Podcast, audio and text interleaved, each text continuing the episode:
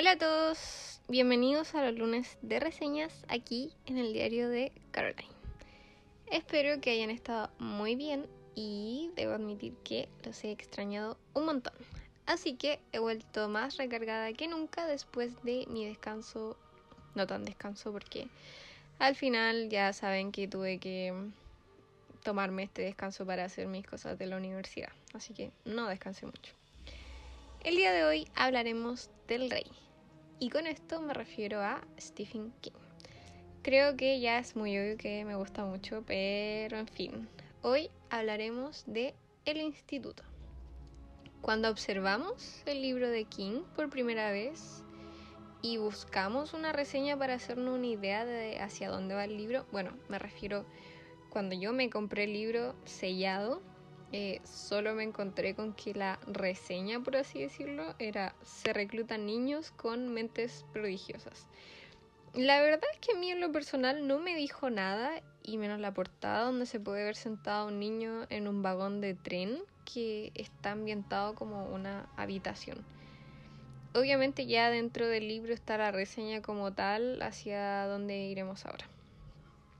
En esta historia nos situaremos en una noche tranquila en un barrio de Minneapolis, donde nos encontraremos con Luke Ellis, un niño de 12 años que vive con sus padres y que es súper dotado y que encima a su corta edad y gracias a su intelecto puede postular a dos de las más prestigiosas universidades de Estados Unidos. Pero Luke esconde un secreto y ese es que tiene el don de la telequinesis. Y es por esto, por lo que a mitad de la noche Luke es secuestrado y sus padres son asesinados. Y todo esto con la finalidad de llevarlo a un lugar llamado el Instituto, que es una institución de niños prodigiosos con poderes mentales. A partir del momento en el que Luke cruza las puertas del instituto, se convierte en un recluta de la institución la cual realiza experimentos con niños que poseen las capacidades de telequinesis o telepatía. Y otra de las características por las cuales estos niños destacan por sobre los no secuestrados, digámosle así, es que todos son superdotados. El instituto se divide en dos mitades, la mitad delantera y la mitad trasera. En la mitad trasera es donde se mantienen los recién llegados y también los niños más pequeños. Y es aquí donde Luke conoce a un grupo de niños que estaban ahí mucho antes de que él llegara, que son Kalicha, Nick, George, Iris y Avery, quien se suma luego de la llegada de Luke. La verdad es que al instituto nunca dejan de llegar niños, pero los mencionados son lo más importante durante la historia y ya irán sabiendo el porqué.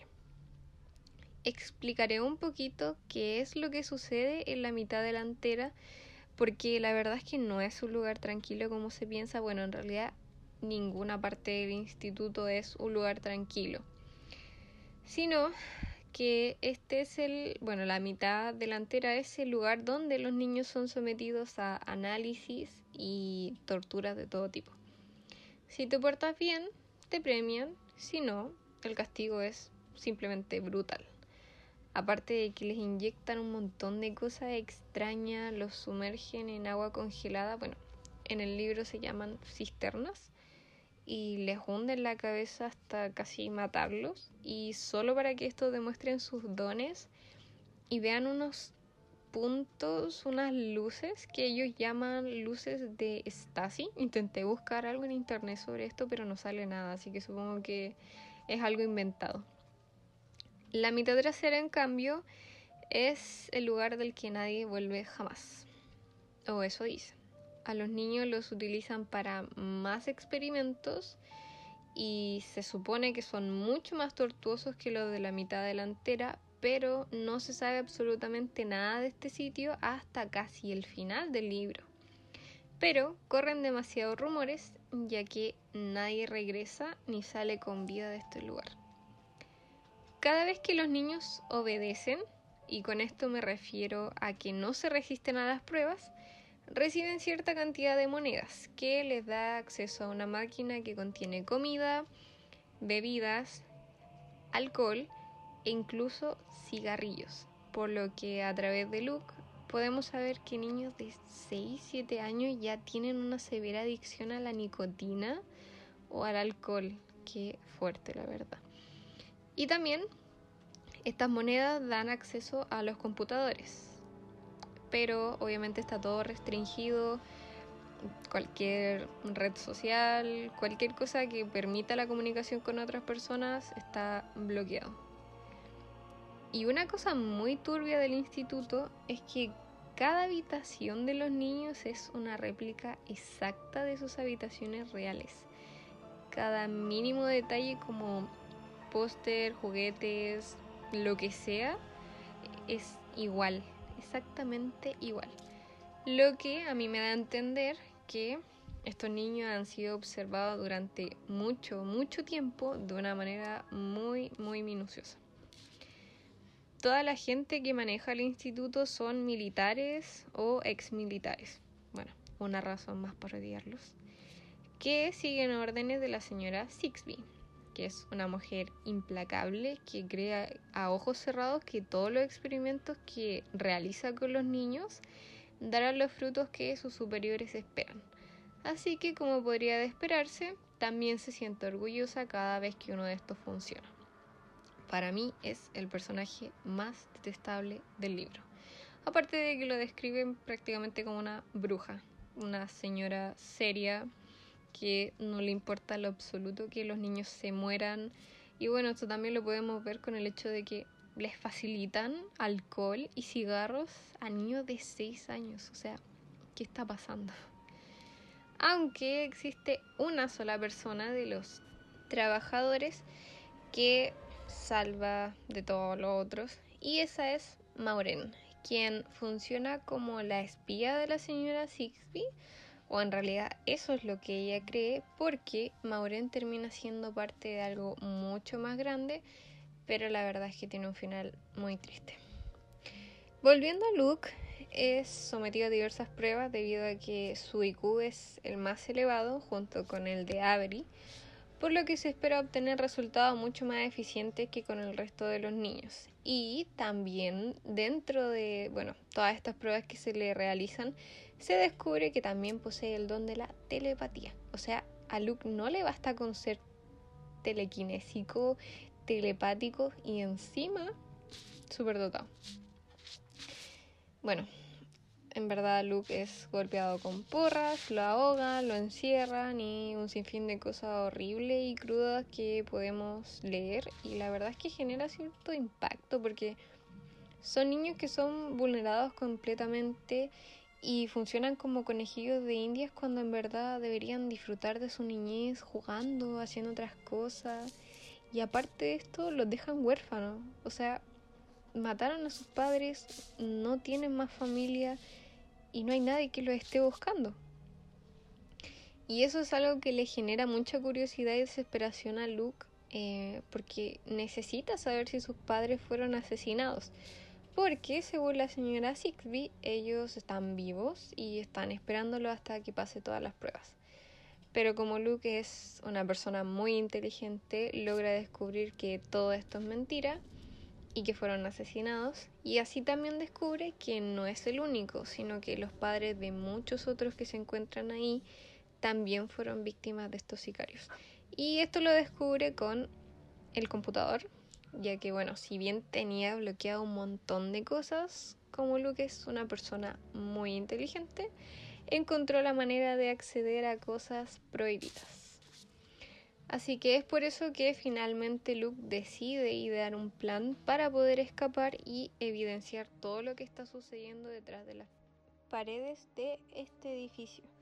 Pero esta decisión no solo se originó por lo de sus padres, sino que también debido a que todos sus amigos, menos Avery, se los llevaron a la mitad trasera. Así que dejándose llevar por el temor a que nunca vuelvan, Luke y Avery se unen más que nunca y junto con Maureen comienzan a idear un plan que les aseguraría la libertad. En el transcurso de esta ideación del plan, Avery, que es el más pequeño, comienza a acercarse más a Luke debido a que por culpa de todas estas pruebas a las que he sometido, y como dije anteriormente es una persona que tiene el IQ más alto, por ende le hacen pruebas mucho más seguido. Y gracias a esto tiene pesadillas muy fuertes que lo hacen orinarse en la cama. Así que ambos amigos pasan las noches juntos comunicándose a través de sus mentes. La verdad es que el libro nos deja con muchas dudas, como por ejemplo, ¿por qué están haciendo esto? ¿Quiénes son los superiores de Sixby? Porque en realidad nadie los conoce, solamente se sabe que se comunica con ellos a través del teléfono. ¿Qué esperan lograr con este experimento? Y lo peor es que no lo sabemos hasta casi el final del libro cuando Luke lleva a cabo su plan y sus amigos les transmiten mentalmente todo lo que están viendo. Así que ahora vamos a pasar de lleno al plan de Luke y todo lo que va sucediendo en el camino de esta especie de aventura, por decirlo de alguna manera, que bueno, de aventura no tiene nada. Así que Luke, en medio de la noche, mientras todos dormían, se dirigió al patio de juegos y sacó la pala que tenía oculta entre su ropa. No recuerdo de dónde sacó una pala, pero tenía una pala. Así que se dirigió a la alambrada y picó el suelo una y otra vez sin lograr ver algún avance. Y cavó y cavó hasta que logró hacer una zanja bajo esta. No muy grande, pero Luke pensaba que durante toda su instancia en el instituto había perdido bastante peso, por lo que podría caber por el hueco, que era bastante estrecho.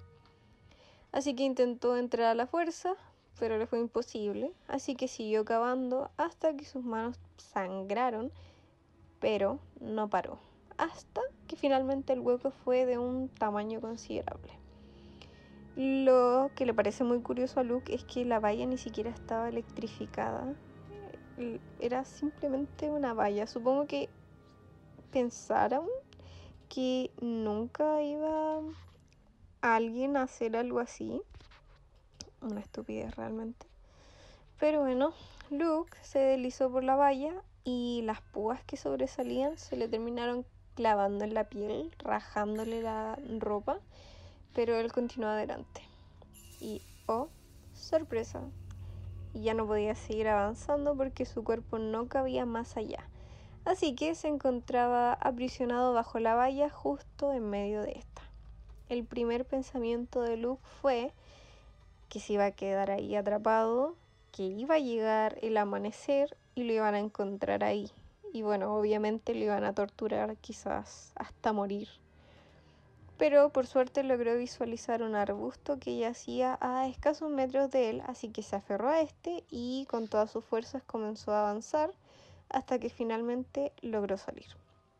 Desesperado, miró a su alrededor convencido de que todas las luces del instituto se iban a encender y que volverían a encerrarlo. Pero al parecer nadie había escuchado los estruendosos ruidos que emitía la pala al cavar contra el concreto. Así que simplemente se echó a correr a ciegas hasta que se dio cuenta de que le faltaba una zapatilla porque pisó una roca y le dolió. Así que volvió por ella. Y ya recuperada las zapatillas, siguiendo las instrucciones que Maureen y Avery le habían dado, emprendió un camino, no sin antes cortarse de cuajo el lóbulo donde se encontraba el localizador que le habían colocado los cuidadores, localizador que tenían todos los niños, no solo Luke. Caminó más de 5.000 kilómetros sin descanso hasta llegar a un pequeño bote que lo esperaba en un riachuelo donde pasó un día entero navegando hasta que sus brazos ya llegaban a temblar a causa del cansancio. Pero Luke no se dio por vencido y siguió hasta que ya no existió más riachuelo y finalmente solo habían piedras, lo que significaba que había llegado a su destino, que era una estación de trenes. Luke se escondió dentro de uno de los vagones y viajó escondido entre la mercancía. Pasó días muriendo de hambre y de sed hasta que uno de los trabajadores se dio cuenta de que él estaba oculto ahí y le dijo que lo estaban buscando su tío, su padre y un oficial de policía. Obviamente todo esto era mentira porque sus padres estaban muertos y nadie lo estaba buscando. Así que Luke le contó parte de lo que había pasado y le pidió que por favor no lo delatara porque si no lo llevarían de vuelta al instituto donde le habían hecho todas estas atrocidades. Así que el trabajador creyó en su palabra, lo dejó quedarse allí hasta que llegara a su destino. Pero por el momento se encargaba de darle agua y comida cada vez que podía, porque sus otros amigos, por así decirlo, querían la recompensa, porque estaban los supuestos tíos de Luke estaban ofreciendo una recompensa a quien lo encontraran. Así que obviamente esta persona estaba haciendo todo de manera oculta. Luke sabía que si llegaba a la siguiente parada iba a estar la señora Sixby y los demás estarían ahí esperándolo también Así que cuando vio un cartel que decía Dubray Sur y Oeste, decidió saltar del tren. Pero, error, terminó dándose de lleno en la cara con otro cartel que se encontraba un poco más allá haciéndolo rebotar y caer en el suelo perdiendo el conocimiento, mientras la sangre emanaba de su oreja a chorro. Por suerte, un hombre llamado Tim lo encontró y lo llevó hasta un despacho para que pudiese recostarse sobre un sofá. Comenzó a hacerle preguntas para poder saber quién es, de dónde viene, por qué saltó del tren de esa manera y qué le había pasado. Y su nombre también, pero Luke desconfiado le dijo que se llamaba Nick. Y es aquí donde aparece Annie, que es quien se queda con él esperando al doctor del pueblo para que le curaran la oreja y le dieran algo, porque bueno, su cara quedó... ¿Qué puedo decir? Y Annie es un personaje muy importante. En el libro la hacen ver como la loca. La gente la trata como la loca del pueblo. Pero la verdad es que Annie no está loca. Ella sabe que hay un montón de gente que está realizando este tipo de experimentos y nadie le cree. No sabe específicamente lo del instituto, pero sí sabe que están ocurriendo otro tipo de cosas, conspiraciones y un montón de cosas raras que al final termina teniendo razón. Y ya por otro lado tenemos a Avery quien es llevado a la mitad trasera luego de ser sometido a tortura nuevamente. Lo metieron en una piscina congelada para que dijera la verdad de que había colaborado con Luke para idear un plan de escape. Todo esto fue por culpa de una de las niñas, bueno, compañeras de Avery, que lo delató, solo para conseguir un par de monedas. Así que bueno, es en este punto cuando respondemos a las preguntas planteadas anteriormente, que eran por qué experimentan con ellos y qué es lo que buscan. Aunque el qué es lo que buscan ya lo sabemos casi al final, así ya en su totalidad. Todos los amigos de Luke y Avery se encontraban en la mitad trasera y cuando Avery se reunió con ellos se dio cuenta de que todos sus amigos estaban en estados deplorables, sumamente lamentables. Así que bueno, mientras Avery pensaba un montón de cosas al respecto, un hombre anunció que era hora de ver una película. Frente a las puertas de la sala de proyección se encontraban un par de cuidadores y Avery, Kalicha, Nick, George, Ellen e Iris se sentaron en la primera fila. Las luces se apagaron y en la pantalla apareció un doctor que les daba la bienvenida y los invitaba a ver dibujos animados para luego mostrarle una serie de imágenes de un pastor mientras una serie de luces y puntos aparecían en sus campos de visión. Hasta este punto, debo mencionar que los telequinéticos y los telepáticos ven una especie de puntos y unas luces llamadas luces de Stasi, que van adquiriendo más y más poder, potenciando sus habilidades, sobre todo cuando están con otros de, de su mismo tipo.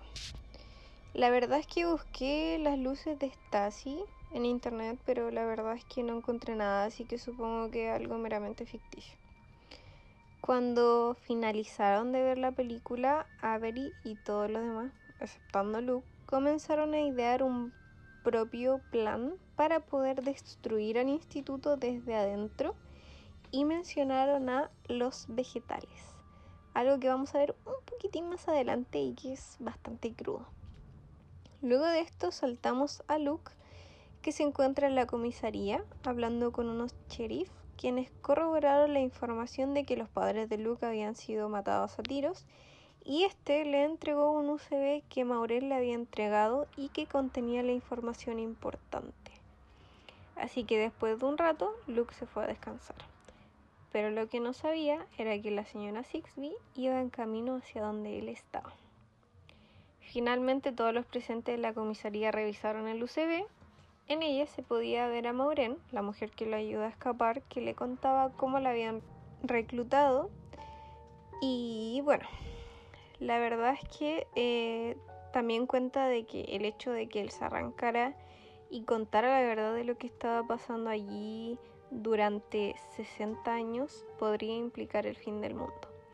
Y es aquí cuando Maureen muestra la verdad de los llamados vegetales, mencionando el pabellón A, más conocido como Vege Park.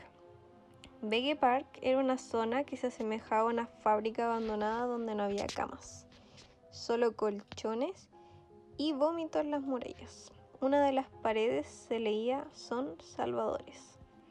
Incluso una niña permanecía en cuclillas que estaba defecando sobre el suelo mientras una mujer del servicio de limpieza limpiaba con un compresor a vapor lo que parecía ser vómito, mierda y comida derramada. Park era un manicomio de voces y chillidos confusos, lleno de niños actuando de formas extrañas, dando volteretas en el suelo, repitiendo palabras constantemente como si de una grabadora averiada se tratase. Vege Park simplemente era un lugar que evocaba diversas sensaciones, pero predominaba el disgusto y una gran conmoción. La verdad es que según la manera de describirlo de Stephen King. Obviamente lo que yo estoy contando es algo resumido, pero como él lo explica y los detalles que da son mucho más chocantes de lo que yo estoy diciendo. Bueno, volvemos hasta la comisaría donde se encuentra Luke, quien logró visualizar a la señora Sixby y se dio cuenta de que lo habían localizado. Los agentes escondieron a Luke para que no pudiesen verlo los demás y fueron hacia la parte delantera donde se encontraba uno de los guardias. El hombre le dijo que el GPS se le había averiado y que necesitaba indicaciones para poder llegar hasta un pueblo con edificios interesantes. Pero Luke estaba realmente enfurecido, llegó hasta donde estaban ellos y comenzó a increparlos gritándoles que habían sido ellos quienes habían matado a sus padres llamándolos cabrones. Sixby y el guardia seguían manteniendo su papel fingiendo desconocer a Luke y llamándolo loco. Los agentes de policía les pidieron sus identificaciones, pero estos se negaron al principio hasta que finalmente se dieron bajo la presión. Pero la señora Sixby tenía un plan bajo la manga, y es que dentro de su cartera no había ningún tipo de carnet solo una pistola de gran calibre y dio la orden de disparar a todos, menos a Luke, a quien mandó a capturar vivo o muerto. Por suerte llegó Annie antes de que planeara matar a alguno de los presentes y comenzó el tiroteo. Por suerte, Luke alcanzó a salir gracias a uno de los sheriffs y se dio cuenta que la mujer que se encontraba dentro no era realmente la señora Sixby y que la real se encontraba afuera. En este momento hay un montón de diálogo y disparos y órdenes y muchas cosas que en realidad no es necesario explicar la verdad, así que me saltaré hasta la parte donde le disparan a Julia Sixby en la pierna y lo chistoso es que ella pregunta por qué le dispararon. O sea, ¿por qué más iba a ser? Posteriormente llevaron a la señora Sixby a una de las camionetas donde comenzaron a interrogarla y a obligarla para que revelara cómo comunicarse con su superior. Luke necesitaba conversar con él para poder llegar a un acuerdo que beneficiara a ambas partes. Zigbee estuvo reacia todo el tiempo a entregar el teléfono móvil que llevaba con ella. E incluso Luke le metió el dedo en el hoyo del, donde la habían disparado. Y bueno, finalmente se dio bajo la insistencia y porque también el doctor que estaba presente se ofreció a curar la pierna. Luke se comunicó con el líder de todo esto, que era Stackhouse, y le propuso entregarle el lápiz UCB a cambio de que les entregara a todos los niños de la mitad trasera y delantera y que los esperara un autobús escolar para poder albergarlos a todos. Mientras se dirigían al aeródromo, Luke pensaba en que posiblemente existían muchos institutos como estos alrededor del mundo que realizaban los mismos experimentos y terminó ensimismándose en sus pensamientos mientras viajaban hasta su destino. Kalicha, Avery, George, Nicholas y Helen se encontraban dentro del instituto liberando a los del pabellón A se dieron cuenta que juntando todos sus poderes mentales eran capaces de hacer que los niños de Vege Park recuperaran la conciencia, porque según ellos era la clave para destruir al instituto. Y cabe mencionar que Avery es uno de los más poderosos, incluso más adelante se sabe que mucho más que Luke. Entonces, en un momento dado, Avery despertó a todos sus amigos que habían caído rendidos por el cansancio y les dijo que debían salir de ahí. Los demás comenzaron a retirarse, menos Kalicha, que le decía a Avery que él también debía ir con ellos, pero él se negaba constantemente porque él era quien debía llamar por el teléfono grande. Así que todos juntos, bueno, en esta parte todos salen juntos al final, así que volvieron a unir sus fuerzas e hicieron la llamada. Esta llamada básicamente era que lograban comunicarse con todos los niños de todas las partes del mundo que se encontraban prisioneros en distintas instalaciones. Finalmente todos terminaron arrancando, menos Avery, quien se quedó adentro y haciendo acopio de todos sus poderes comenzó a elevar todo el instituto por los aires y lo dejó caer provocando su propia muerte y la de otros niños que quedaron dentro. Ya pasados tres meses, Tim y los niños vivían en una granja llamada Catawba Hills Farm, pero muchos de ellos fueron dados en adopción a diferentes familias. Un día llegó un hombre llamado Smith, o bueno, se hacía llamar Smith, quien en realidad no se sabe muy bien a qué va al principio, pero después comienza a contarle a Tim las consecuencias de lo que hizo Luke al destruir el instituto. Veinte institutos habían sido destruidos, dos de ellos donde la obediencia se les inculcaba a estos niños desde que eran pequeños, terminaron provocando un suicidio en masa, culpando a Luke de que el mundo se encuentra en peligro de suicidio. Comienza a relatar la historia de la creación de los institutos que fueron creados durante la Alemania nazi, lo que en realidad para Tim no era algo que ya no, que no se esperara. Y bueno, en este instituto que se creó durante la Alemania nazi fue donde empezaron a realizar experimentos de percepción extrasensorial y descubrieron por casualidad que ciertos grupos de niños con ciertos dotes eran capaces de conseguir que ciertas personas conflictivas dejarán de ser conflictivas. Pero esto, a su vez, provocó que los niños se convirtieran en vegetales, los vamos a llamar así, por esto el término de vegebark, y no lograron encontrar ninguna cura para ellos. Ya en 1950 se crearon más institutos que permanecieron activos más de 70 años y que gracias a eso han podido salvar el mundo del holocausto nuclear más de 500 veces y le reveló que en un instituto que se encontraba totalmente oculto existían personas muchísimo más poderosas que son llamadas prescientes, o sea, personas capaces de ver el futuro y que sirven como una línea de alerta temprana.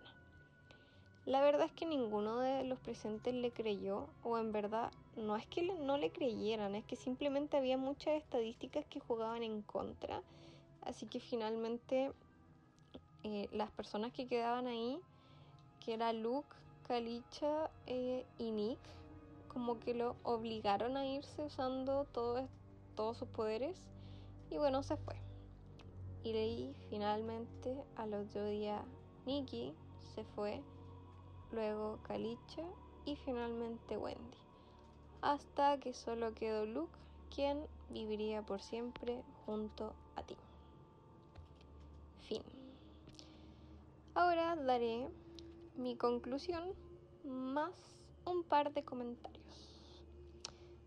En conclusión, yo creo que ya se lo esperaban, pero no tengo absolutamente ninguna queja contra este libro. Es simplemente fascinante. Lo que sí me llamó mucho la atención cuando comencé a leerlo es que sentí por un momento que este estilo no tenía nada que ver con King, porque todos lo conocemos por sus cuentos de terror y cosas extrañas, pero la verdad es que este es completamente distinto. Pero recordé que leí este estilo anteriormente en Carrie y que es similar en cuanto a lo de los poderes psíquicos y en el resplandor, solo que esta vez lo lleva a otro tipo de contexto. Me gustó mucho cómo supo llevar el tema y aunque se muestre como una historia muy inocente, no quita el hecho de que tenga partes muy, muy crudas, propio de él. También quería comentarles que cuando leí este libro me puse a curiosear por internet en busca de alguna página que explicara en qué se inspiró para escribirlo y encontré algo muy interesante que leí en La Tercera, un diario chileno, por si no lo sabe la gente extranjera que me escucha.